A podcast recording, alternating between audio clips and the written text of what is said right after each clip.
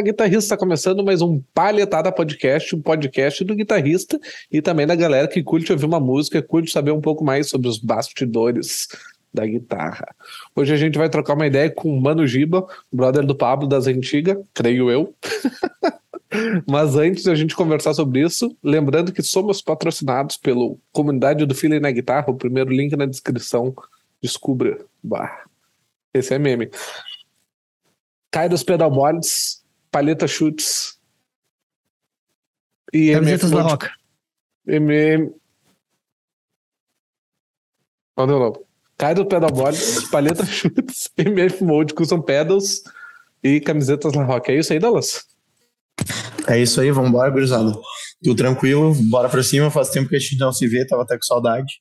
Daí a gente fica até destreinado já, né? Né? Como é que tá? Eu tô com a voz meio, meio ruimzona, que esse final de semana teve treinamento do, do Evandro lá, o HTR. Sim, Quem sim. não conhece também, já vou fazer um jabá aí. Sim, sim. E daí é, é um, um treinamento que a gente vai com voz e volta assim. É essa a ideia, né? O treinamento é pra isso. É intenso. É intenso o bagulho. Tudo Tudo belezinha certo. contigo, Pablo? Como é que tá? Tu- Tudo massa, gurizada. Agora recuperado, depois de uns 15 dias aí com a, com a saúde meio abalada, de diversas formas. Enfim, o problema resolvido, graças a Deus. Agora estamos melhor. 100% já, graças a Deus. E vamos dar de novo, né, cara? Como é que tá aí, mano? Tudo certo, cara? Queria dizer que pra mim é um prazer muito grande ter con- conosco aí. Fazia muito tempo que eu que eu tava pra falar contigo, sabe? Não tava anotado e bateu gente conversar essa semana. Eu olhei, pá, cara, é o Mano Giba que eu vou chamar, porque tá de- sem querer ser des- desabafar, mas desabafando tá difícil de conseguir galera aqui. A galera tá meio difícil na responsabilidade de marcar um horário comigo e cumprir com o podcast, sabe? Só os brother mesmo, os de fé que acabam fazendo. Como é que tá? Tudo certo, velho? Tudo beleza, cara. Queria dizer que é um prazer aqui estar falando contigo, com vocês, né? E bah, faz tempo que eu te acompanho, né, cara? Eu te acompanho muito na, na- na- no Instagram e até no YouTube ali. E teu trabalho é, é muito legal, cara. E é um prazer estar aqui, cara, falar com vocês e Nossa. trocar um, é, contar um pouquinho da, da minha trajetória, da minha história aqui.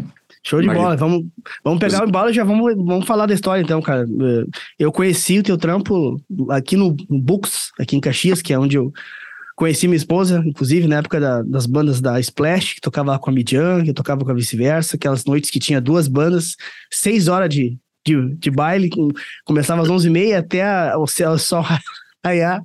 Lembra disso? E eram loucura. tempos malucos, que loucura, né, cara?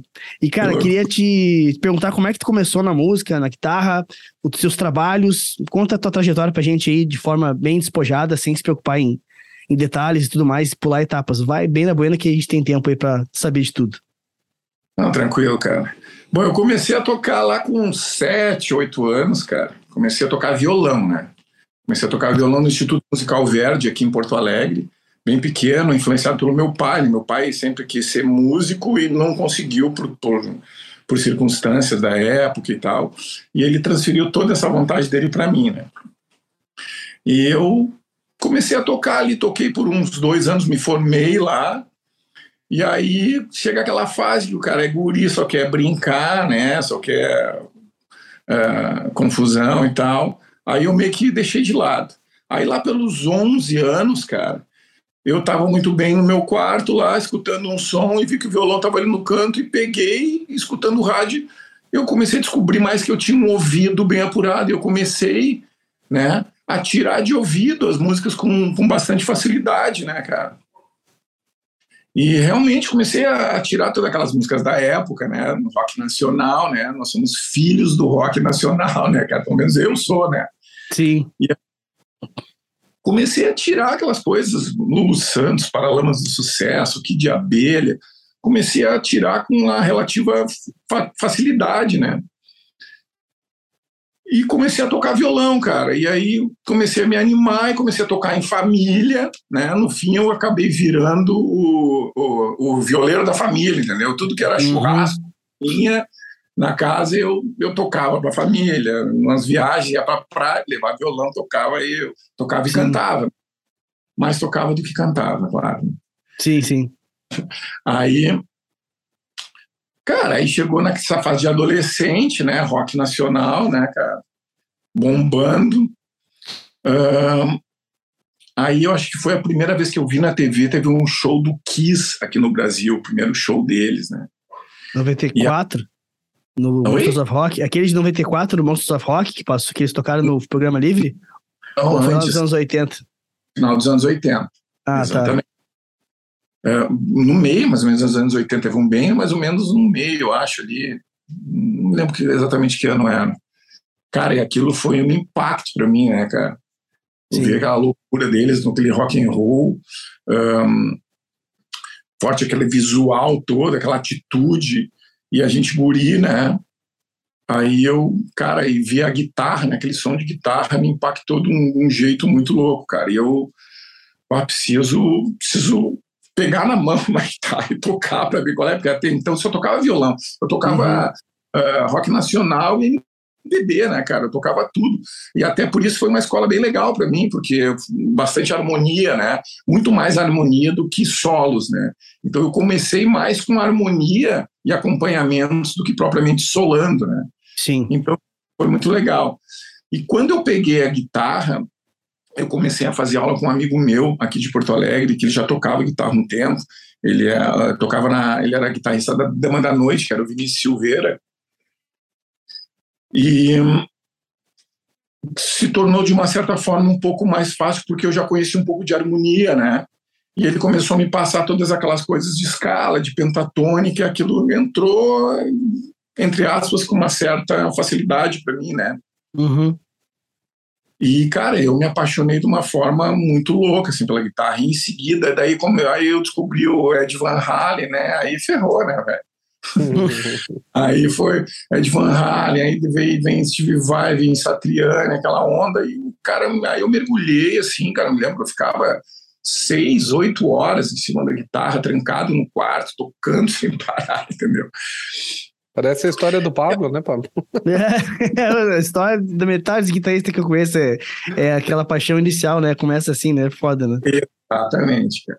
Aí, uh, no fase de final de colégio, cara, a gente fundou, uh, criou a nossa primeira bandinha, que foi a banda Offset, né? Poxa, a banda fez rolou bastante som, né? Eu lembro dessa banda aí, cara. Se é, se é a mesma banda que tocou muitos anos depois, é, eu mesmo e, lembro de, de final da banda toda, depois teve várias formações diferentes e tal, mas eu sou da primeira formação. Aí comecei a tocar, toquei por um, alguns anos na, na banda Offset, e aí eu tinha alguns amigos também que eu ia, que eu era muito fã de algum do pessoal aqui de, de, Porto Alegre, do pessoal da, da bandalheira, né, dos Totais aqui de Porto Alegre também, que era uma banda que tocava na noite aqui bastante covers, né, de rock anos 70 e 80, assim.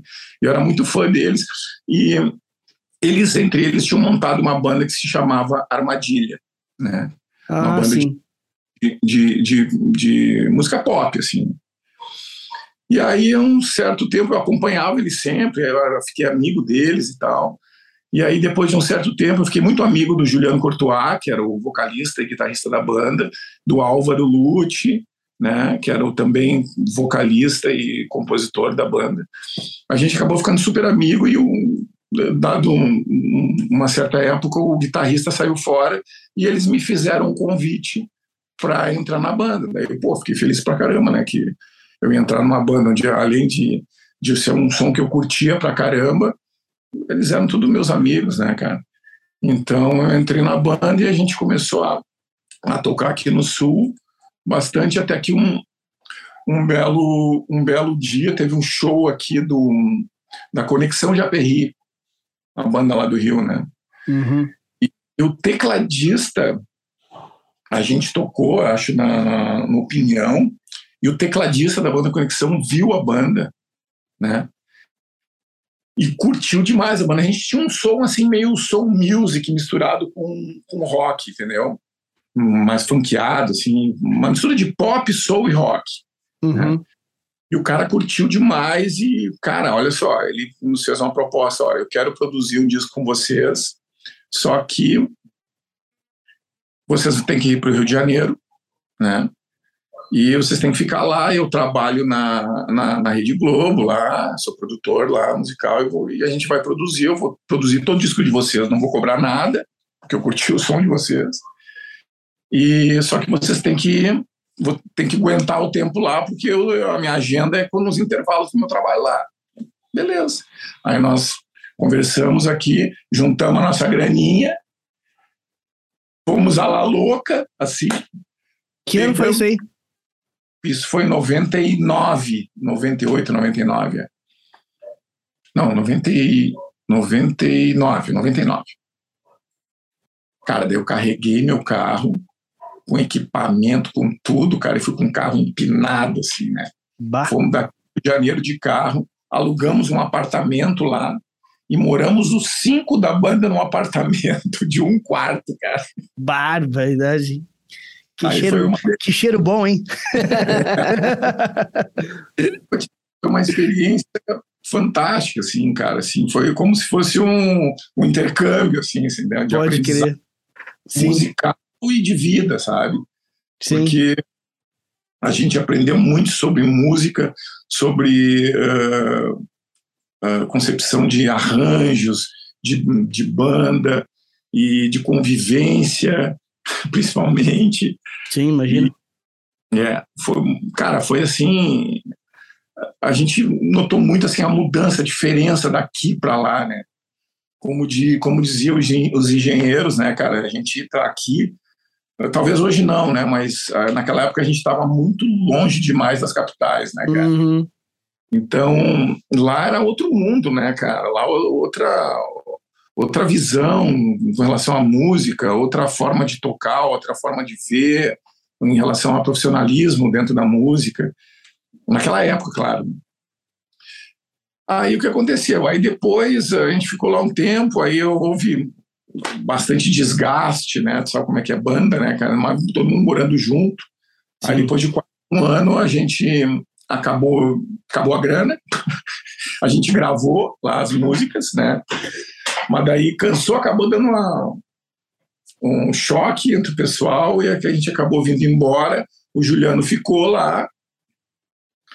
Um, eu montei aqui uma produtora de áudio publicitário, quando eu comecei a fazer trilhas, né, um, jingles, uh, tudo com relação a áudio.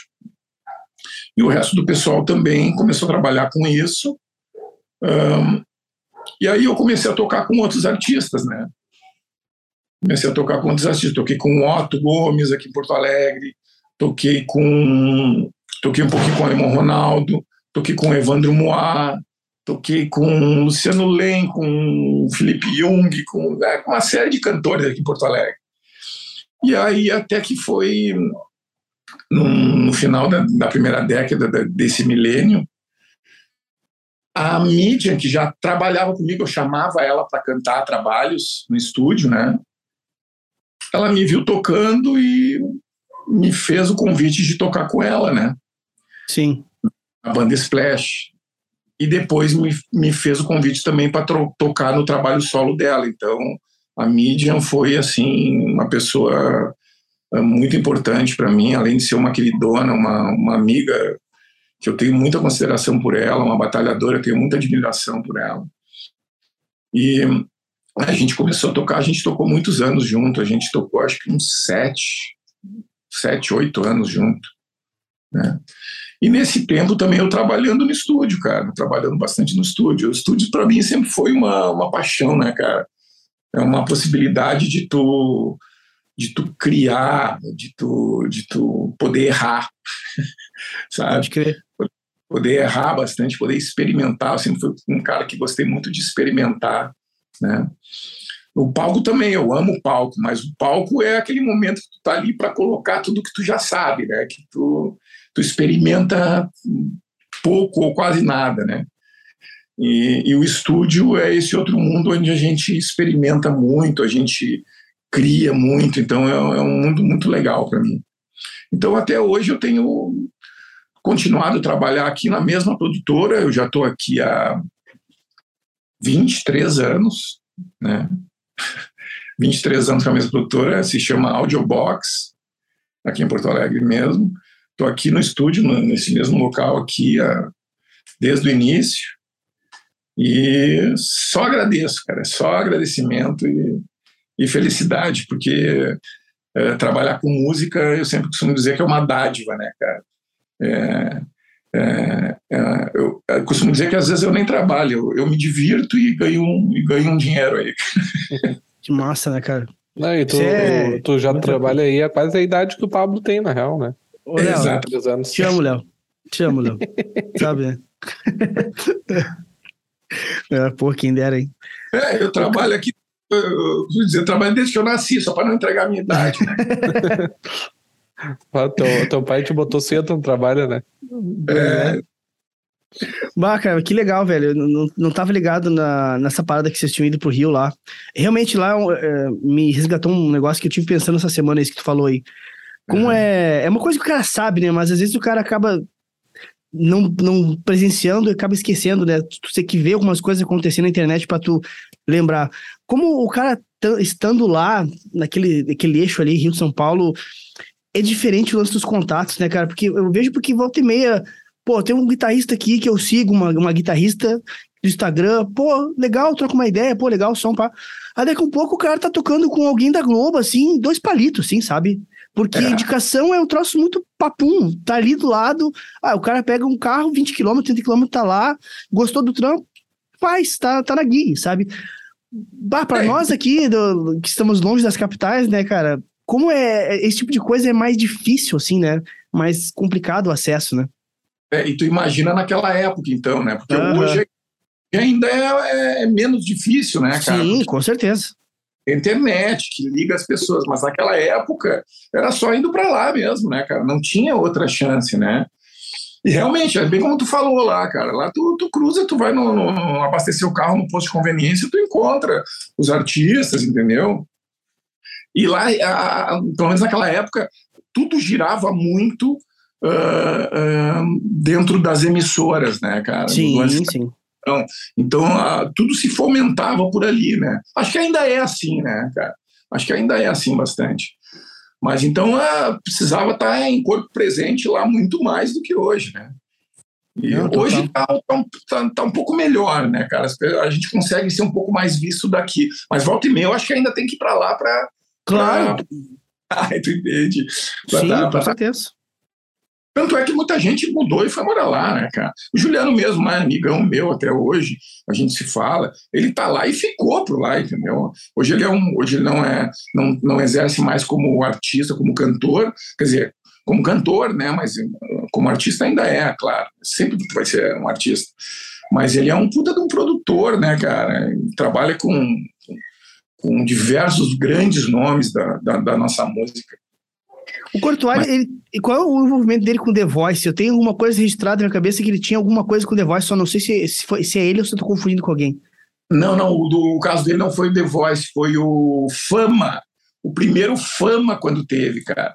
Tanto ah, é que ele ah, ficou, tá. ele acabou ficando lá, porque em 2000 começou o Fama e o, e o Paulo Henrique, lá, que era o, que era o produtor, falou para ele: Ah, o Júlio, sabe tu fica aí, porque o ano que vem vai ter o. É, esse ano, aliás, vai ter um, um, um lance que vai entrar na Globo aqui, que é um, um reality de, de cantores e tal. De repente, tu tenta entrar nisso aí. E ele acabou ficando por lá e ele acabou entrando no Fama, entendeu? Uhum. E no fim, o Fama ajudou a projetar bastante ele, entende? Então, ele foi, ele foi da primeira edição do, do, do Fama. Pode entendeu? crer. Foi do primeiro reality desse tipo de, de programa que teve aqui no Brasil. Sim. Sim. É, pois é, tipo, no meio dos músicos, o cara fala Juliano Courtois, todo mundo sabe quem é, mas às vezes o cara não sabe nem de onde é que eu viu, sabe? Eu acho que é meio que desse, dessas profundezas, assim, da, desses é, programas, né? assim, que ficou, né? Isso, exato. E aí ele começou a produzir alguns artistas de lá depois, né? Ele, com, ele como é um compositor, assim como todos nós, na banda Armadilha, cara, era legal porque era o quê? Quase todos, as, todos nós cantávamos. Então uhum. tinha um tipo roupa nova da época, entende? Claro, sim, sim, sim. Nós fazíamos a harmonização de cinco vozes, nós é, compunhamos todos, entendeu? E o Juliano e o Álvaro, principalmente, eles eram umas máquinas de compor, né, cara? Uhum. Assim, era um dia, sabe? E ainda são assim. O Juliano ele, ele, ele dá música para para muito artista lá de cima, entendeu? Ele Sim. todos os produz, ele acaba colocando uma, duas músicas nos discos, entende? E, então, essa, essa, essa onda de compositor sempre teve em todos nós, entende? Uh, eu mais da, da, acabei parando de cantar por um problema de voz também, que eu tinha uma, uma fenda vocal e acabei não, não querendo seguir nessa, nessa onda de cantar, né? Para mim sempre foi um pouco mais difícil, porque eu sempre cantei, mas era mais difícil porque eu não aguentava cantar durante muito tempo, entende? Entendi. Tava meia hora, 40 minutos e minha voz já estava acabada, né? Uhum. E aí eu ia ver, eu fui ver o que, que era isso, e eu tenho uma fenda vocal, entendeu? Uma fenda na, na, na prega vocal. Como aí é que isso foi- tem- Agora me deu curiosidade, o que, que você explica o que, que é uma fenda vocal? É, eu também não tô ligado. uma fenda, cara, é o que, quando as cordas elas vibram, Aham. né? Elas, elas, elas se elas se grudam assim, e quando ela vibra, tu não fica com nenhum buraquinho, né? Para te Hum, emitir entendi. a emissão da voz perfeita, limpa, é quando a voz é quando, a- quando as pregas elas estão coladas vibrando. Aham. Eu tenho uma frega, é uma prega, eu tenho um buraquinho, fica aberta a minha, mesmo quando Uhum. vibra, fica aberta. Entende? Ela vibra assim, pô, tipo, ah, Uhum. aberta, tu entende? E aí eu acabo acaba aparecendo minha voz mais rouca, ela fica mais falha. E aí o que acontece? Eu fico com mais, eu faço muito mais força para cantar. Uhum. E aí eu me desgasto mais. Aí é, eu, eu, eu teria que ter um condicionamento vocal, né, muito mais apurado para aguentar durante muito tempo. Claro.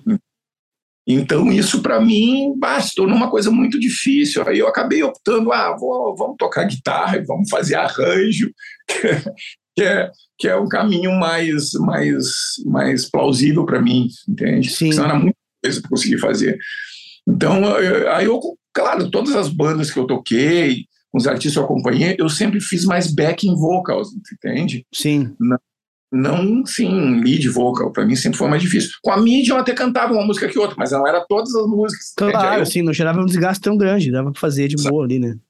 Exatamente.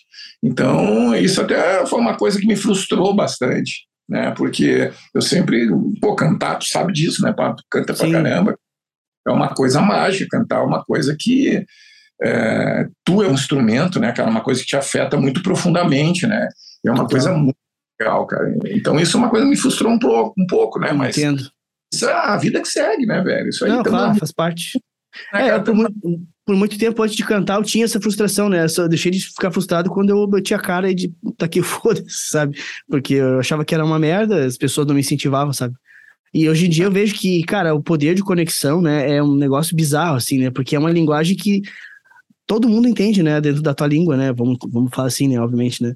É, uma, É. é muito mais fácil tu atingir as pessoas, né? Com, com pouco, vamos dizer assim, né? Tu, tu consegue transmitir uma, uma mensagem de forma mais, mais fácil, de, de- vamos falar desse, Ah, desse jeito, assim, né?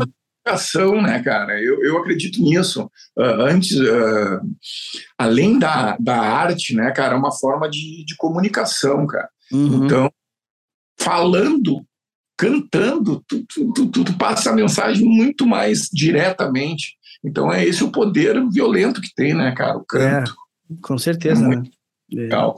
Eu sempre indico pra todo mundo, cara, que tipo, que tá tocando algum instrumento ali, harmônico tal, né? isso harmônico, baterista, que seja, ritmo, ritmista ali, que, cara, mesmo que tu não, não siga cantando, não queira ser um vocalista, não, tá, não tenha aptidão pra ser um frontman ou coisa do tipo assim, cara, estudar canto é uma baita de uma, de uma jogada, porque tu passa a enxergar a música de outra, sobre outra perspectiva, né? Tu sai da bolha do teu instrumento, seja qual for, né? e passa a enxergar a música como um todo, sabe? Querendo não, a voz, quando ela tá presente, ela é um, um, um guia, né, para tudo, né? As coisas giram em torno dela. E quando tu tem essa, tu entra nes- nessa perspectiva, tu enxerga todos os instrumentos com outra, sob, sob outra ótica, né? Aí tu começa a olhar o teu instrumento, ah, cara, mas assim, isso aqui que eu tô fazendo não tem nada a ver com o que a música tá pedindo, ou tá batendo com o que a melodia tá fazendo, sabe? É, é sempre válido o cara estudar canto de alguma forma, assim, sabe? Porque vai ampliar os teus conhecimentos sempre, assim. Com certeza. Eu até costumo dizer, em cima do que eu falando antes de começar, ahn, até para guitarristas, cara, assim, às vezes está com, com dificuldade de criar ideias, eu costumo dizer, cara, cria melodias cantando. Aham, isso aí. Cara, eu falo sempre isso aí também, é muito legal. Sem pegar o instrumento, porque às vezes quando tu pega, às vezes eu quero, às vezes eu canto, eu canto solos, por exemplo, tipo uhum. Jorge Benson, o cara começa Sim. a cantar, mas quando Sim. eu vejo, quando eu estou fazendo isso, cantando ao mesmo tempo de, de, de, de solar, quando eu vejo, eu, o meu solo está induzindo o meu canto. Exato, tá invertido, né? Tá não, invertido. Tu não tá eu... elevando a música da cabeça pra guitarra, tá? A guitarra tá indo pra tua boca, né? Vamos dizer assim, Isso. assim, né? Aí o que que eu faço? Eu faço o contrário. Eu paro de tocar, canto uma coisa e depois toco o que eu cantei. Isso. Uhum. Pra justamente sair dos nossos vícios, cara. Sair dessas nossas dessas nossas shapes e, e, e, e leaks que já estão gravados no nosso inconsciente, né? Uhum. Então... E memória canto, muscular, né? Exatamente, memória muscular, exatamente. Eu cantar, ou até mesmo pegar um outro instrumento, às vezes eu pego o piano, cara, que é um instrumento que eu não que eu não toco muito bem, entendeu? Eu não toco nada bem, aliás. Uhum. Né? Mas eu tento aprender um pouquinho. Aí eu quero criar uma melodia, eu vou pro piano, né? Aí eu tiro uma melodia e depois eu vou pra guitarra. Aí depois eu acabo me ferrando, né? Porque às vezes o cara cria sim, umas sim. coisas fica mais difícil. É, com certeza. Tá fora do, do da nossa tá memória muscular, de novo, como eu falei, tá fora do hábito dos dedos. O cara tem que fazer umas coisas que, tá, que o cérebro demora para assimilar, né? Exato. E é, bah, é um puto exercício pro cérebro, né, cara? Total, total. Ah, é muito legal isso. Então, uh, o canto é uma coisa, cara, que eu acho fundamental. Mesmo o cara não canta, cante. Cante, porque. Uh, e além de ser uma coisa boa para a alma, né, cara? Para a alma, com certeza. sabe? Eu acho fundamental isso. Total. Ô, cara, deixa eu te perguntar uma coisa, e sobre os teus estudos de guitarra, com quem que tu estudou, como é que foi esse, essa parte, depois que tu conheceu aqueles guitarristas que te, que te fizeram debulhar a cabeça, derreter o cérebro ali, como é que foi teu lance de estudos a partir ali, com quem que tu estudou, como é que foi essa é, parte? Eu, depois lá do, do, do, do, do Instituto Musical Verde, que eu me formei, sabia uma base. Aí depois lá, com 20 anos, mais ou menos, eu fiz aula com o Vinícius Silveira. Aí chegou uma época que ele me passou tudo e disse, bah, Giba, olha, eu já te passei tudo aqui, não sei o que eu vou te passar. Eu acho que tu tem que agora malhar em cima disso. E aí eu comecei malhar, malhar, malhar. E todos os músicos onde eu tocava, acabava trocando ideias bastante com eles, né? Aí eu sempre tive a ideia, e meu pai também me buzinava muito, né, por causa da, da, geração deles, que tu tem que, ah, tu tem que estudar, tu tem que ter uma formação, ah, se tu uhum. quer músico, então vai, te forma, faz uma faculdade de música e tal. Uhum. Ah, tu sabe que tu, tu era, eu era roqueiro, né, cara? Só queria estar na noite tocando e tal. Sim. Só um certo, um certo momento que eu comecei, ah, será que eu não vou fazer uma faculdade de música? Ah, eu comecei a ter vontade de fazer faculdade, cara. Comecei a ter vontade, ter vontade, até que eu entrei na faculdade. Aí uhum. eu fiz o teste em 2011, daí. Eu entrei na URGS aqui, cara. Fiz uma prova específica lá, tive, me matei estudando, né? Tinha que ter lá, tem que ler partitura, tem que ler Vila Lobos, tem que ler para prova específica, né? E e eu acabei entrando também porque eu fiquei sabendo que tinha, uh, que era o primeiro ano que ia ter na URGS o curso de música popular, porque até então uhum. então não tinha música erudita, né? Aí isso me interessou mais, né? Pô, vai ter música popular, então vamos lá, né? Mas a prova específica, mesmo assim, tinha que fazer os exercícios, tinha que ter, né? Tinha que tocar Vila Lobos, tocar os estudos lá de música erudita e tal. Aí eu estudei pra caramba, e era tudo no violão voltei a tocar violão de novo, estudei, estudei, bah, fiz a prova lá, passei. Entrei e tá, e aí comecei a estudar lá, foi muito legal, cara. Bah, olha, foi muito legal mesmo, além da, da, das pessoas que eu, que eu conheci lá. É claro que, como eu já tinha uma estrada, né, bastante longínqua, assim, uh, o que eu aprendi mais lá foi para mais firmar as coisas, entende? Mas o, a convivência, principalmente, né? A convivência com novos músicos, a convivência com os professores, porque eu já era mais velho também, né? Eu já tinha meus 40 lá vai pedradas. Sim. Né? Então, uh, eu tinha uma certa experiência, então foi muito legal assim, essa interação com, com o pessoal mais novo. Uh, o, o networking que eu fiz lá dentro foi muito grande. Os professores, cara, tive professores uh, fenomenais, assim, como Fernando Matos, como uh, Dimitri Servo, as, nas aulas de, de, percepção musical, que, que isso sim foi, foi fantástico, as aulas que eu tive lá foi muito boas mesmo. E aí me, me formei em 2016. Me formei em 2016, há pouco tempo, né? Fazem pouco tempo não, né? Fazem seis, seis anos. Seis anos. Seis anos. E foi muito legal, cara. E basicamente essa é a minha formação. Minha formação, assim, acadêmica é, é da faculdade de música. Gostaria Isso muito de ter feito, ter tido condições de fazer uma, um estudo no exterior, né, cara? Sim. Mas sim. não deu.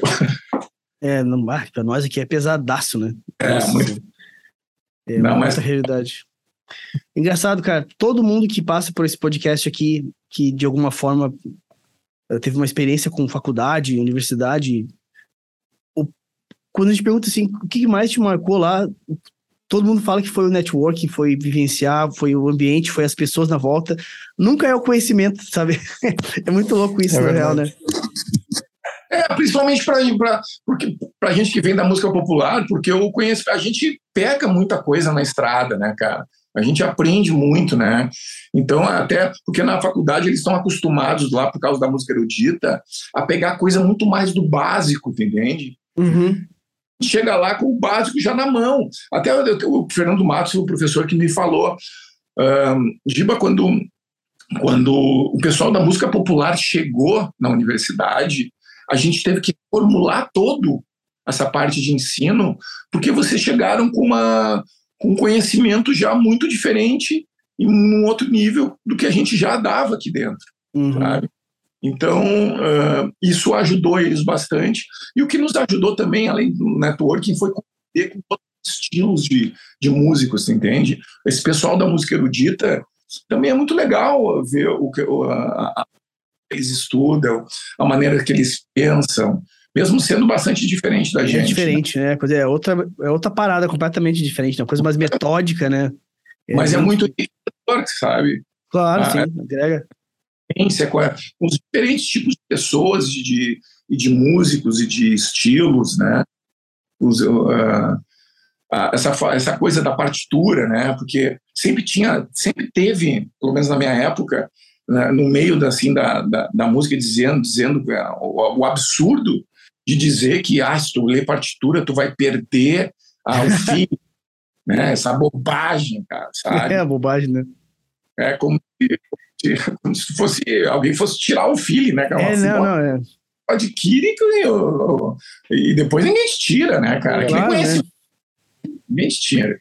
Eu, na, na, na realidade... ele mais, mais engrandece o cara do que tira alguma coisa, né? Total.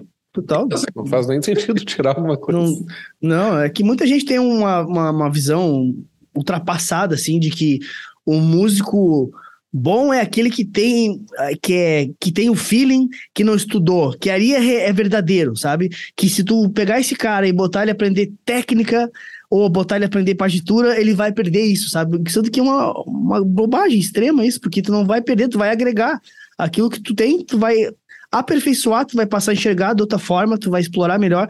Não, não tem sentido, cara, dizer que, que prejudica. Né? Sem, falar, sem falar que tu uh, ler partitura vai te aumentar de possibilidades, né? Sim. Porque em certos locais do, do nosso país aqui e no exterior, cara, uh, dependendo da gig que tu pega, os caras ensaiam, cara, eles te Sim. apresentam a partitura à frente, tu tem que sair tocando, cara. Isso é foda, velho. Bah. É, entende? Então, se tu sabe ler a partitura, cara, tu não precisa ler assim eximiamente, entende? Mas tu, tu, tu compreende, tu, tu interpreta a partitura ali, tá tudo certo, tu entende? Tu consegue Sim. fazer uma série de trabalhos que tu não conseguiria se tu não, tu não fizesse isso, entende? Sim, então, total.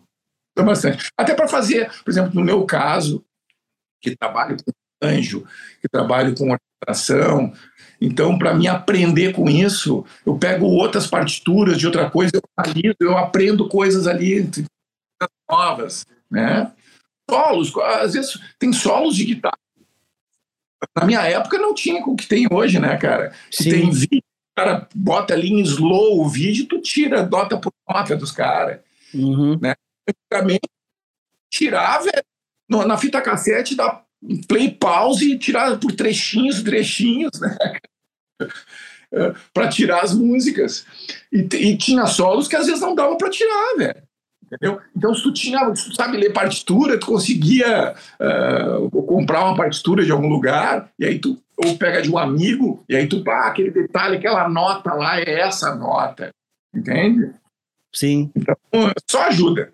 Não tem. Total. Tá falhando o áudio só pra mim? Ou vocês estão ouvindo falhar também? Tá falhando, eu acho que é porque tava captando o meu aqui. Vou ah. travar aqui o meu. Ah, bom. Ah, tá. Porque, eu, porque tá, não é só o teu que falha, é geral, assim. É, ah, agora eu não me lembro para falar de novo. Não, não, não, não, mas não, não falhou a ponto de tu não, não entender o que tava falando, é só algum, alguns trechinhos, assim, dá pra, dava pra sacar exatamente o que tá rolando, não se preocupa. Ô, cara, deixa eu te perguntar uma parada, que é curiosidade minha aqui. Fala um pouco sobre o teu equipamento do estúdio, cara, que é uma coisa que eu curto falar. Gravação, pré-amp, me mesa, interface, toda essa parafernália bacana. Cara, interface eu tenho, um, eu uso o Apollo, né, da Universal Audio. Bem, né? Hoje em dia eu estou usando os prés da, da própria Universal Audio. Né? Sim, sim. Estúdio bem enxuto que eu tenho aqui. Uh, e bastante funcional. Os monitores da KRK. Um, o pré uh, uh, da Avalon. Uhum. Um, eu tenho um controlador, um teclado controlador da, da Arturia, de 88 teclas, um Kilab Arturia.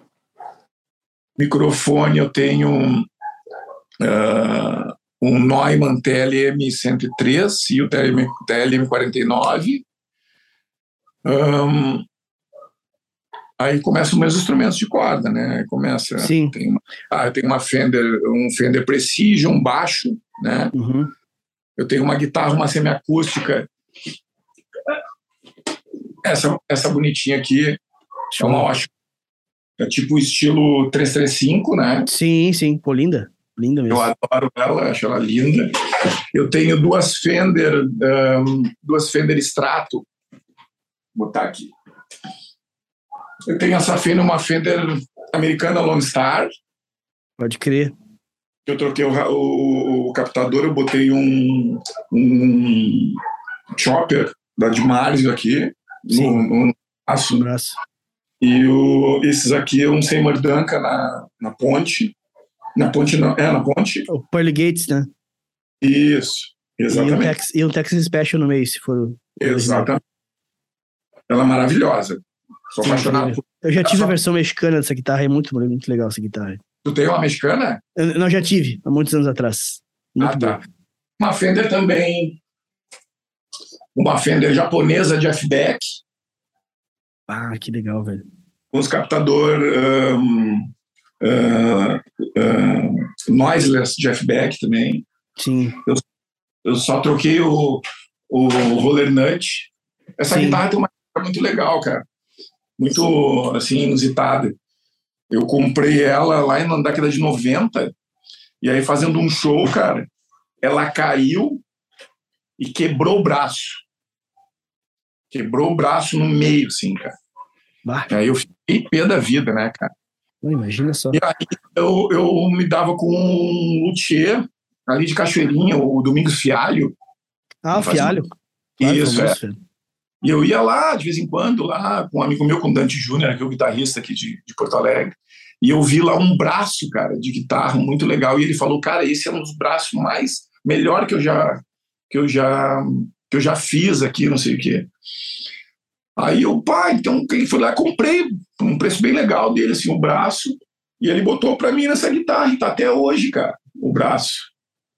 Então ela não, o braço não é o original dela, é outro, é um braço melhor do que era antes. Pode crer. E é. em que madeira que é esse braço, tu sabe?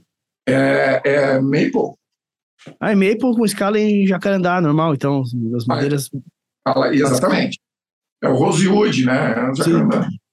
É Exatamente.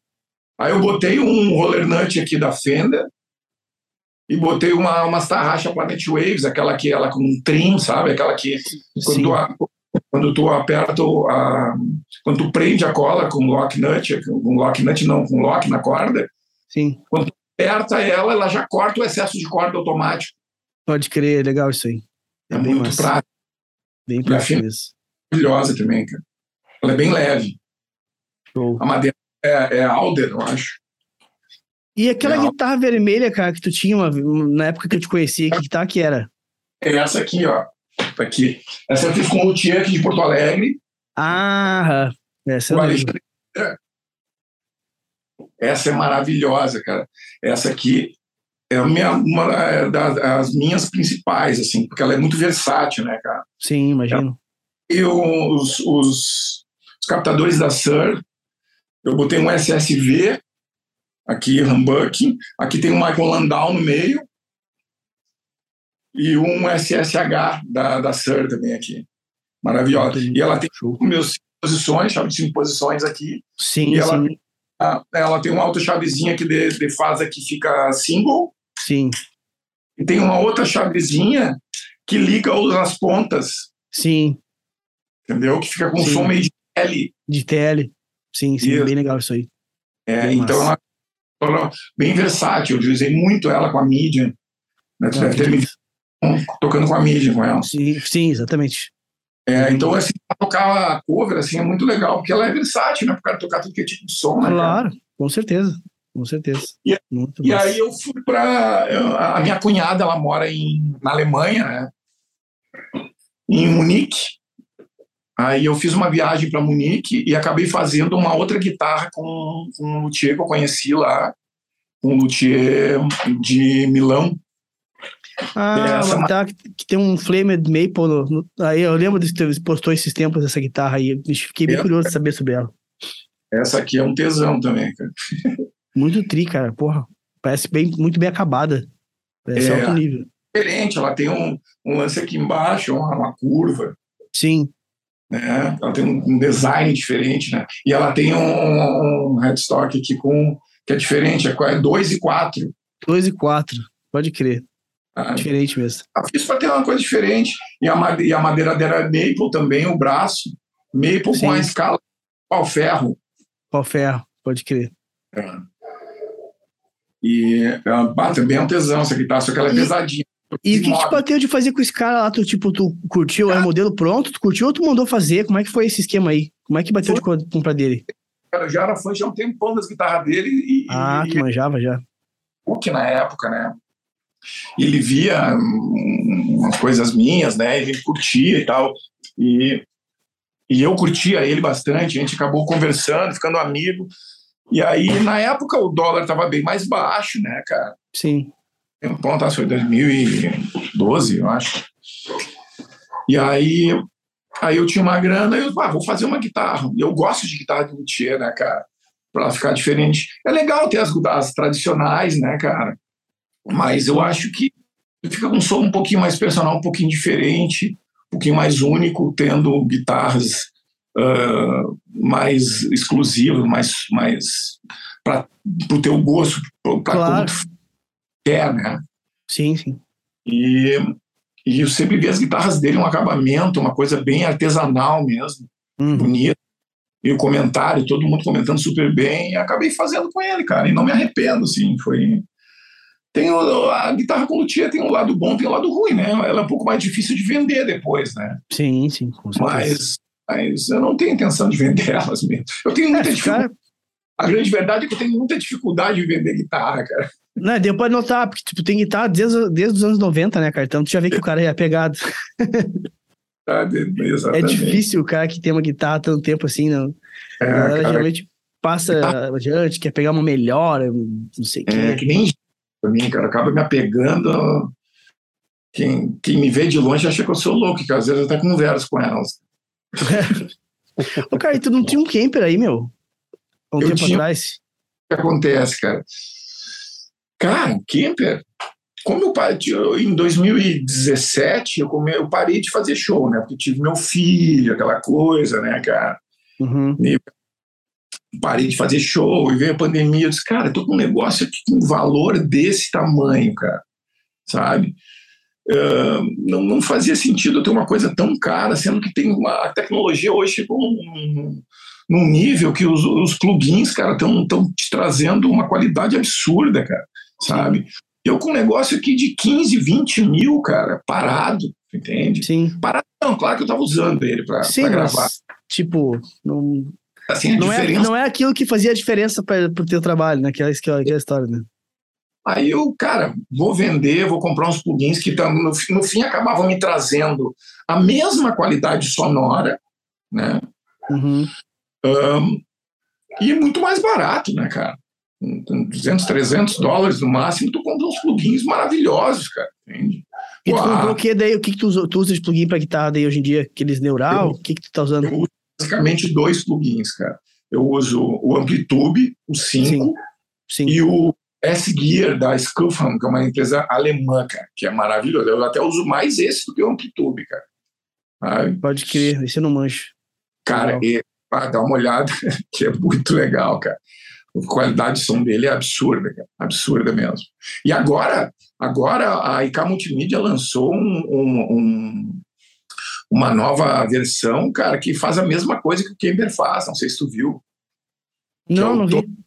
Tone X, que é a mesma coisa que o, que o, que o Kemper faz. Eles estão entrando nessa mesma. Só que Quando plugin, que tu copia o som do amplificador, ele reproduz depois toda a onda, né? É isso, né? que o, que o, que o Kemper faz e que, a, e que o outro lá que faz também, como é que é o dos plugins do. Aquele que é um pouquinho menor, assim, que. Quadro Cortex? Esse é o A novo? Cortex. Mesma Sim. coisa, cara. Só que em plugin e muito mais barato, cara. Sim, sim. Então a- as coisas estão evoluindo com uma velocidade absurda, entende? Então não tem por que eu ter, já que eu, já que eu não estou fazendo show, né? Claro. Sim, claro. Quando eu, quando eu voltar a fazer show, beleza, eu vou ter que investir em alguma coisa, com certeza. Mas também já não sei se lá na frente não vai ter também uma possibilidade de tu levar o teu iPad ou o teu. Cara, eu- já, já tem, né? Basta tu querer. Basta tu Exato. querer, né? Já tem. Basta tu querer, pode. Não, não, mas é real. Tipo, com Mas um é iPad, com um controladorzinho, o cara compra Exato. específico pra plano no iPad. Meu, É isso tá não chegou ainda, cara. O controlador para esse tipo de tecnologia ainda não chegou assim num, num nível tão satisfatório quanto tal o Quad Cortex, o Kemper, tu entende? Sim. O controlador disso ainda não está 100%. Então, eu acho que por isso que eles não estão, que o pessoal não está ainda indo para essa tecnologia. Mas eh, não vale a pena eu, eu ter aqui um lance de 15, 20 mil reais. Eu acabei vendendo meu Kemper por. Eu comprei por 15 e vendi, vendi por 18. Uhum. Então é, uma, é uma- é um, é um valor bem alto, né, cara? Pra gente Sim. aqui no Brasil. Nossa, tá louco? É, então, com isso aí eu compro duas, três guitarras, né, cara? Sim, sim. É, O e. Transforma a moeda em guitarra, né? O cara fala em números de guitarra, Conversão. conversando. Não, cara, eu, eu, eu concordo contigo, assim, essa parada do, do Kemper e do Quadro Cortex, por exemplo, que são troços, negócios bem caros, assim, 15, 20 mil, né? Ah, eu acho que é legal o som, claro que é muito massa, né? É prático, né? Tipo, no- na estrada, pra quem viaja muito, é um negócio que, tipo, ah, quebrar a válvula é um troço que é complicado, né? E quem tá levando pra um lado pro outro tá arriscando, né, cara? Mas, cara, pra quem não vive nesse mundo de viajar, fazer, sei lá, Rock in Rio, aí vai pra, sei lá, pra outro estado, levando coisa em avião, pra quem não vive nesse mundo, cara, eu acho que, tipo assim, tu, tu consegue comprar que nem um amplificador que eu tenho aqui do, do- da Live Sound, que é simu- é, simulador, não, ele é, é um valvulado com um projeto baseado no Fender Twin Reverb, tá? Aquele cleanzão gordo, sabe? Cara, tu consegue comprar com um terço desse valor um amplificador valvulado que, tipo, é real, sabe? É de verdade, Pra levar pro, pros lugares perto de casa, assim, sabe? Sem Sim. ter que estar viajando.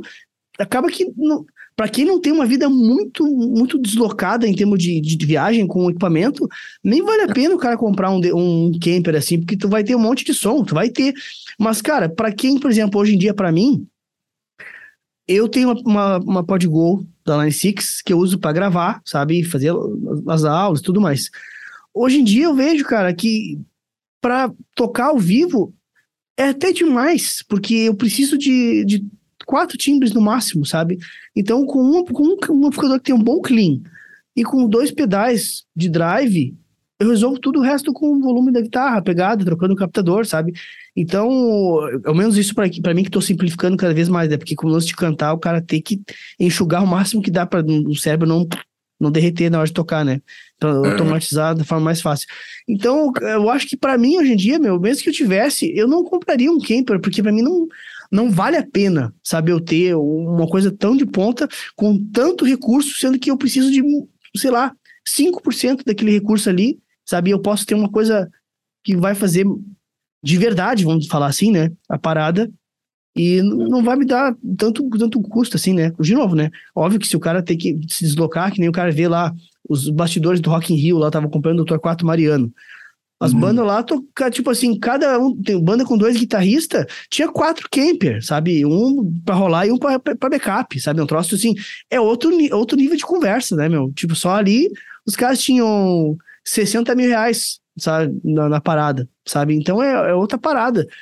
E tá tudo bem, faz parte, o cara tem uma banda grande, o cara se desloca, né? Mas Faz, pra né? quem. Hã? Quando a gente chegar lá, a gente faz, né? Ah, com certeza, né? velho? Aí eu vou ter prazer em encher o palco dessas coisas aí. Mas, isso aí. mas para quem tipo, vive uma, uma vida de, sei lá, pub, evento, coisas assim, num raio de, sei lá, 100, 200 quilômetros, levando no carro, sabe? Com Não, certeza. não, não, é só tu, claro, cada um faz o que quer, né? Se o cara curte, vai lá e compra, né? Seja feliz, né? Mas em termos de necessidade, não, realmente não, não consigo enxergar assim hoje em dia. Não, e mesmo tem alguns, tem alguns do- do- do- dos grandes guitarristas mesmo, que até os caras mesmo estão tocando com coisas mais, mais rápidas, mais simples. O próprio Ricardo Marins, cara, ele, Uhum, ele GT1 da Boss direto, né? a GT1000 essa da Boss, só a GT1000 e acabou. Sim, claro sim. que também é caro, né? eu sei que é caro. Sim. Mas ele, ele nem usa amp, cara. Ele usa. Não, não. Cara, no Qual show da, no show da, da Preta Gil, ele tem vários setups, né? No show da Preta Gil eu já vi, ele usa uma GT1, cara. É aquela mais barata, com pedaizinhos, sabe? Tipo assim, em linha, sabe? Exatamente. Exatamente. Ah, eu tenho aqui uns, uns pedaizinhos ainda também, né? Porque tu sabe que eu- a gente não consegue ficar sem, né, cara? Sim, claro. Eu tenho, eu tenho o Fultonium ACD, que eu sou apaixonado por ele. Eu tenho o Tube Scream, né, cara? Um Ibanez, o TS9. Esse, esse aqui? Eu tenho esse, eu tenho, eu tenho o, o Tube Scream, eu tenho, eu tenho um, um delay da, da, da TC Eletrônica, o Flashback, aquele, Uhum. eu adoro também. Eu tenho da NIG, esse aqui, ó. Maravilhoso. Esse aqui, ó. Ah, velho, esse pedal é bem legal. O lado fuzz ali dele é maravilhoso, cara.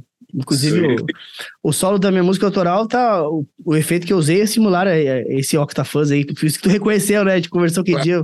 O primeiro Yes. que reconheceu o Octafuzz de cara, de todos os guitarristas que eu mostrei foi tu, tá ligado? Eu Fiquei, bah, o cara tá ligado nos, nos Hendrix.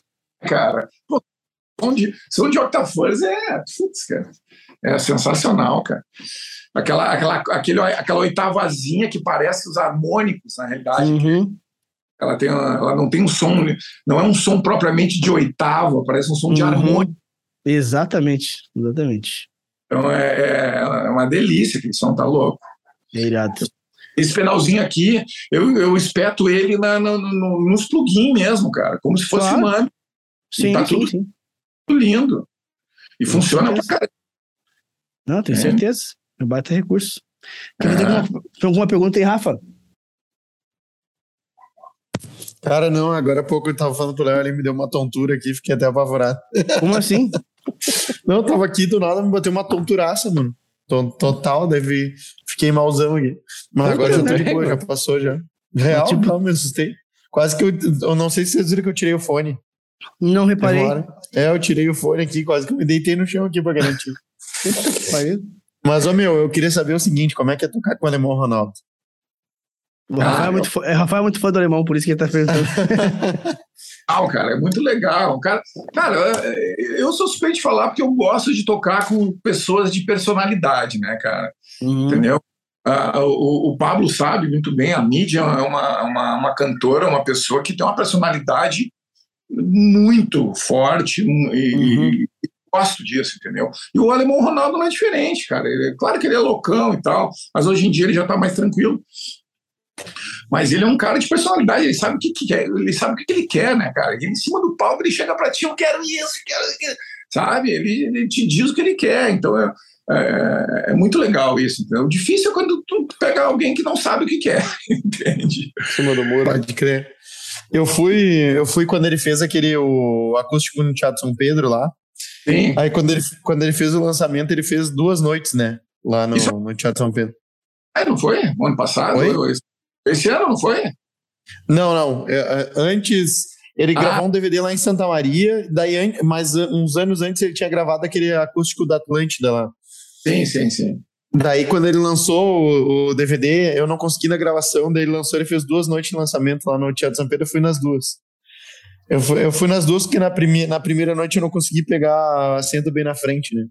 Uhum. Daí eu, eu peguei mais pro meio, daí na segunda noite eu peguei bem na frente do palco. É muito o, show. Cara, o alemão é foda, meu. Eu curto muito, assim. Eu sou muito fãzão dos, dos rock gaúcho aqui. E é. daí é, a, a, a, a, sensação que eu tenho é que estar com ele é um. É alto, alto astral puro, assim, sabe? Tá o tempo todo. É uma a mil, parece. Né? Viajar com ele, então, dentro da van, cara, é uma vibe muito legal, cara. Muito legal. Porque ele tem uma, uma, uma alma muito, muito, muito legal de estar junto, né, cara? Eu, todo mundo diz que ele é loucão, loucão, mas um loucão no, no melhor sentido, entendeu? Sabe? E hum, ele é aquilo que eu falei, ele, ele, ele sabe o que ele quer, entendeu? Ele tem tudo. E outra coisa, ele é um cara que sabe se comunicar, né, cara? Aquilo que eu tava falando antes, né, cara? Porque tem cantores que às vezes o cara parou de cantar, o cara não sabe, fica com medo de falar, né? Sim. não, ao contrário, ele sabe se comunicar, cara. Ele, ele pode ser o, o, público mais difícil, ele faz com que todo mundo fique junto com ele, entendeu? Isso é uma pode habilidade. Crer. Isso é, é isso, mano, isso daí que tu falou, isso daí que tu falou, eu me lembro do, eu fui na gravação do do, do Reação em Cadeia, do DVD que eles fizeram, aquele Nada. Ópera Rock, acho que é, o Nada Ópera, uma coisa assim. Uh, aí eu fui ali na opinião ali, e o Jonathan Correia falou que, tipo, no, acabava a música, ele ia falar, ele pegou e disse, cara, eu não vou falar muito e tal, porque quando eu abro a boca eu falo merda. e aí, então, tipo, eu vou. Eu não sou muito bom nessa coisa de falar e tal, então eu vou, a gente vai tocando, eu não vou falar muito. pelo, menos é, pelo menos é ciente, né? Mano, até, até de uma certa forma, ele soube ganhar a galera. Porque Mas, claro, claro, o cara é sincero, sincerão, né? Tipo assim, ó, meu, nem vou falar que eu só falo bosta. Tipo assim, o pessoal, ah, o cara é sincero, meu. Beleza? Bota fé, canta então. E daí não deixa ninguém decepcionado, né? A claro. galera que, que escuta ele, que quer ouvir o que ele tem pra falar e o, a galera que se ofenderia com o que ele vai falar. Total. Cara, o Total. alemão o alemão Ronaldo ele tem uma coisa muito legal que, que, e a mesma coisa que a Medium tem também, cara. Que às vezes tu, tu, ela, ela, xinga uma pessoa na plateia, só que xinga de uma forma que a pessoa acaba gostando de ti, entendeu? É. Entende, cara? Sabe conduzir a forma em cima do o, o que está acontecendo em cima do palco, entendeu? Sabe conduzir muito bem, cara. Isso é muito legal. O Dallas faz isso bem. Hoje ele, hoje ainda ele me mostrou, né? Como é que faz isso. Ele chegou, chegou e falou assim: Ô oh, meu, pá, deixou tudo bagunçado lá, essas porra aqui, tudo bagunçado, mas não, eu não tô dizendo que tu tá bagunçando, mas é que tá tudo bagunçado. não, não é, eu dei o um exemplo, eu perguntei se o, oh, esse bagulho aqui é teu. Sim, sim, é meu. Ah, bom, porque eu achei que era dos guris. Disse, se os guris tivessem deixado no badernado, então aqui tudo jogado, eu, eu ia já dar uma mijada neles. Não que tu esteja deixando jogado. Entendi, entendi, entendi. Mas, se fosse os guri, eu ia dar uma mijada. mas, mas por tabela é impossível, né? Tipo, e se fosse eles, eu ia mijar. Não que tu tenha deixado. Mas se fosse é. eles, tu ia tomar uma mijada. É. Não, é foda. Eu, eu, eu, eu fico. Às vezes eu fico. Eu queria, às vezes, participar, assim, ver, porque a galera vem e fala sobre essas os, a som que fizeram com o alemão e tudo mais, e às vezes só de ver ali em cima do palco já é uma zoeira do caralho, assim. Aí Sim. quando eu começo a ver o. Tipo, pensar em ver bastidor, assim, no próprio DVD deles lá, tem o Jonathan Correia, quando eles foram gravar lá no. Eles foram gravar lá em Santa Maria, o cara que foi dirigindo o ônibus era o Jonathan Correia. O ônibus que a galera foi, tá ligado? O motor era o Jonathan Correia. Então, bah, já começava já começava Sim. ali, zoeira já do negócio. Pá, já. Putz, com certeza. o, meu, e dessas, dessas, de toda essa, essa, esse tour aí, toda essa experiência que tu tem tocando, meu, quais, quais foram os lugares assim que te marcaram? Bah, meu, esse lugar aqui foi animal por causa disso. Cara, ah, uma coisa que eu esqueci de falar também, que a banda Armadilha que a gente fez foi a banda que fez o, o, o tema do Planeta Atlântida, né? Que é até uhum. hoje. Nós, nós criamos o, o, Aliás, nós criamos, não, o Juliano Courtois que criou, ele é o compositor da música, né? Do, do Planeta. E nós executamos ela lá no show, tá? A gente abriu o primeiro Planeta, né? Então, acho que o público mais impactante para mim foi do, foi do Planeta, porque a gente tinha a responsabilidade de abrir o primeiro planeta Atlântico de, de todos, então E era e tinha um mar de gente, cara, entende? E nós éramos uma banda muito menos conhecida, entende? Dentro que, uh, que em seguida de nós ia entrar os Mamonas Assassinas. Uhum. E depois ia entrar Rita Lee, ia entrar uh, Paralamas do Sucesso, e nós éramos os primeiros, entende? Então foi uma responsa muito grande, cara, e foi uma satisfação assim gigante, né, cara? Ver aquele mar de gente uh, pulando, cara, sabe? Quando, ele, quando, quando deu os primeiros acordes da música, assim, a galera enlouqueceu, levantou os braços, entende? Então foi, foi muito louco. Ah, e daí depois disso teve vários, cara. Teve quando a gente tocou lá no Rio de Janeiro também, cara. Uh, no, a gente gravou também o tributo a Cazuza, nós estamos, ah, pode crer. Nós estamos num DVD do, do Tributo a Cazuza em 99, né? E foi no palco do Metropolitan lá. Né? Uhum. cheio. Aquele tava... que teve vários intérpretes diferentes, né? Ou não? Nós tocamos com, com Barão Vermelho, com Kid Abelha, com. Oh, com uh, Paulo Ricardo, Uh, me lembrar agora, na época tava o LS Jack também, tava, uhum. uh, tava o Engenheiros do Havaí, todas essas bandas da época. Então, para mim foi muito uh, importante, porque ver todas aquelas bandas do rock nacional, o rock que justamente eu cresci ouvindo, né? Que eu fui formado musicalmente ouvindo aquilo e eu estar tá dividindo o palco com eles, então foi uma coisa muito especial para mim, né, cara? E isso foi inesquecível mesmo, cara. Mas... E aqui, aqui, depois tem, ah, depois tem outros palcos aqui menores também, né, cara? Mas que às vezes, às vezes se engana muito. O, o, palco menor às vezes é o mais, mais difícil, né? Porque tu vê, o, tu vê a expressão na, na cada um, né, cara? É mais. Se o cara ah, faz merda, ele vê a decepção na cara do maluco ali na frente. Né? né?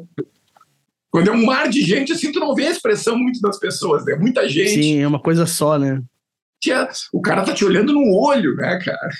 É, fora que os palcos menores, geralmente, tu tem que convencer as pessoas, né? Tu não, tu não chega pifado, né? Exatamente. Geralmente, então... num, show, num show grande assim, chega pifado. O pessoal já tá esperando. Tu, qualquer coisa que tu fizer tá ganho. No palco menor, não 100% das vezes, mas geralmente tu tem que demonstrar o teu valor e convencer as pessoas e ganhar elas. Então é sempre um desafio diferente. É verdade. Ah, o palco do Teatro São Pedro, que para mim foi, foi muito legal, importante, por causa do, do próprio teatro, né? Que é um lugar histórico, né, cara? Sim. E aí eu toquei com, com, com o Álvaro Lute, eu toquei ali. E o, o Bill Bar em Gramado também. Foi um palco uhum. bem. Muito ah, legal, mas toquei bastante é, lá. É legal lá. Bastante lá. E Cara, São Leopoldo ali na época, na época daqueles bares lendários ali de São Leopoldo, né, cara? Ali a Factory, uh, o Manara, né? D56. D56, esses, esses lugares todos também que são inesquecíveis pra gente, né, cara? É, era massa. É, basicamente, assim, eu me lembro agora. Deve ter outros que eu não tô lembrando agora, mas. Sim, então, e, e, te, e, não, e teve alguma e a gente tem um concurso aqui né, no podcast que faz tempo até que a gente não lembra desse concurso. Verdade, pior, né? que é o seguinte, meu, a gente. Qual foi. Qual foi a, a, parada mais assim, ó, mais louca que aconteceu, mais inusitada? E a gente, eu acho que ainda tá ganhando. Quando a gente conversou com a Patrícia de Vargas, que ela toca em banda nativista nossa aqui, né? Ela é guitarrista. E ela disse que ela tava tocando e começou a estourar uma briga no meio do, do CTG lá. E o cara tava dando no outro com um rabo de tatu, meu. Coisa Essa que aí saía, é- só, essa só é mais podia legal, né? acontecer num CTG. Mas Quando, eu dela contando, né, cara? O cara puxou um rabo de tatu e dando na paleta do outro. Lá ficou marcadíssimo, né? Que é muito além. bom. Tem alguma história semelhante a essa aí que. Semelhante não, mas que pra ti assim, caralho, não acredito que aconteceu isso. Fica até não, cara. Mas hum, deixa eu me lembrar aqui. Ah, já teve de cair a guitarra, de, de, de eu chegar no lugar e o contratante me apresentar um 3 em 1 em vez de um amplificador para mim tocar, achando que ia tocar um 3 em 1. Porra! Sério isso? Um 3 em 1, cara, pra tu plugar guitarra? Aham, em Camboriú, cara. Uma festa, de, Puxa vida. Réveillon? uma festa de Réveillon, cara. Os caras contrataram nós para tocar. E aí chegou lá e na- aí nós ficamos olhando assim, cadê o som, né, cara? O cara disse, ah, tá aí. Aí uma parede de 3 em 1 com duas caixinhas, Bah, né, cara? bah, essa aí é foda, né, velho? Puta, Aí tu pensou, vamos estourar essa merda. é, é, Olhando no carro, foi- aí o cara, ah, vem comigo, vamos atrás de um, de um- de um som, né? Aí a gente teve que ir atrás do som, né, cara? bah, que E- loucura. É. Já teve também de. De ah, o cara, um gordinho uma vez, acho que estava com a mídia. O gordinho foi subir no palco e ele subiu. Quando ele subiu, ele não se equilibrou e caiu de costas, assim, ninguém segurou ele, ele caiu de Nossa senhora. paleta no chão, cara. Não lembro se foi com a mídia. É, com a mídia teve algumas engraçadas também. O gordinho caindo é Cara, sempre engraçado. E deixa eu contar uma agora, agora falando do- da mídia, falando do Bux, eu lembrei de uma engraçada que eu acho que eu nunca contei no podcast, que eu tocava com a Vice-Versa na época. Essa época que, essa época que o, o Gil ia tocar com a, com a mídia aqui também. E, cara, nós tocando, tipo, eu acho que era uma festa, tipo assim, Natal, sabe? Uma coisa do tipo, assim, meu bar, assim, sei lá, estourando de gente, umas 500, 600 pessoas no bar, assim, bombadaço, assim, o show pegando. E o Marcelo, vocalista, ele usava o microfone sem fio e ia no meio da galera, subia nas mesas, aquela onda toda, assim, sabe? E, É. meu, teve um, teve um momento do show, assim, mais pro final, assim, que ele tava, assim, distante, assim, lá, tava em cima do- da, da mesa cantando. Aí, de repente, meu, eu vi que tinha um cara dando um negócio pra ele, assim, cara, ele pegou, assim, meio que hesitou, velho. E pegou e levantou, meu, o cara tirou a perna mecânica e deu pro cara. O cara com a perna mecânica, "Ah!" no meio do bar, velho. Cara, essa eu não lembrava, isso aí agora eu lembrei. Bah, nunca mais esqueci que a perna mecânica do cara que é. Ai, Vai. ai, E- Essa festa tava na empolgação bah.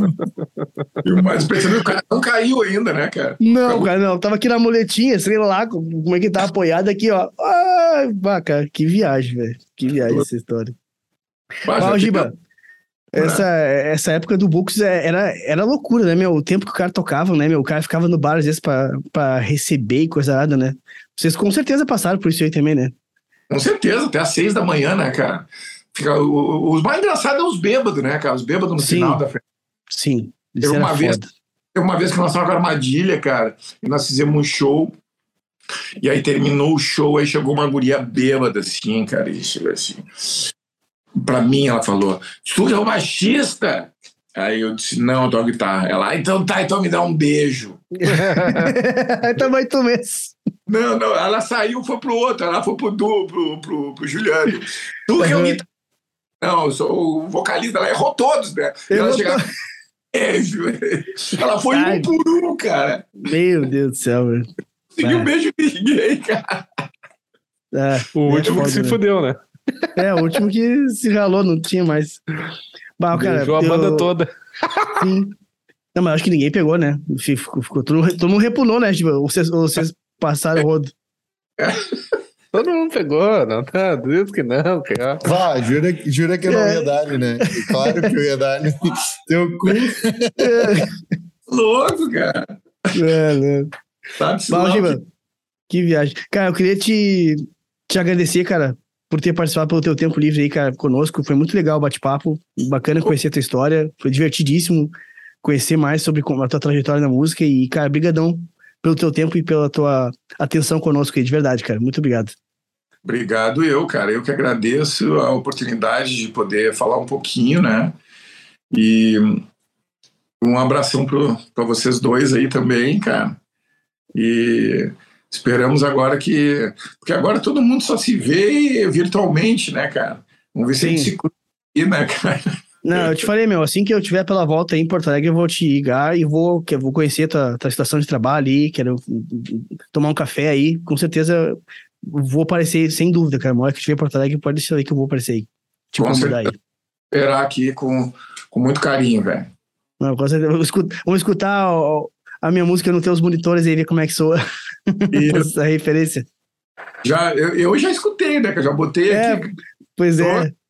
Aquela Inset que tá, tá show de bola. Ah, legal. Nossa, que ah. bom que tu curtiu, cara. Feliz. Tô fazendo uma antecipação, viu, Rafael? Só pra galera, pra tu entender que eu tô querendo. uma, uma antecipação pra galera daqui a pouco mais quando eu lançar. Show é. de bola. Obrigadão, Giba, de verdade. Mandei pros guris agora. Então, valeu mesmo. Valeu, valeu, Juba. Obrigadão pela participação. E se tu, guitarrista, tá nos escutando até agora, já deixa o teu like, te inscreve aqui no YouTube. E se for por uma plataforma de streaming já te favorita, porque direto a gente está subindo aí conteúdo do podcast. Já são mais de 80 episódios, se não me engano, estamos chegando nos 90. Lembrando que somos patrocinados pela comunidade do Feeling na Guitarra, link na descrição para te entender mais. Tem lá explicado o que, que é isso. É um projeto do Pablo, onde tem mais de 70 aulas uh, já gravadas, prontas para te aprender a desenvolver o feeling na guitarra. Por se não me engano, menos que um cafezinho por dia, menos de um real por dia, tu consegue desenvolver a guitarra através do braço dela. Faz sentido, né? Lembrando também, uh, somos patrocinados por MF Mode Custom Pedals, uh, Kai dos Pedalbólidos, Palheta Chutes, camisetas La Roca e podemos abrir o outro já, Pablo, ou não? Não, não, não, esse ah, ainda não tá, ainda não tá não, rolando. Você tem, tem toda uma expectativa ainda. Ó, é... tá surgindo um novo aí, tá surgindo um novo.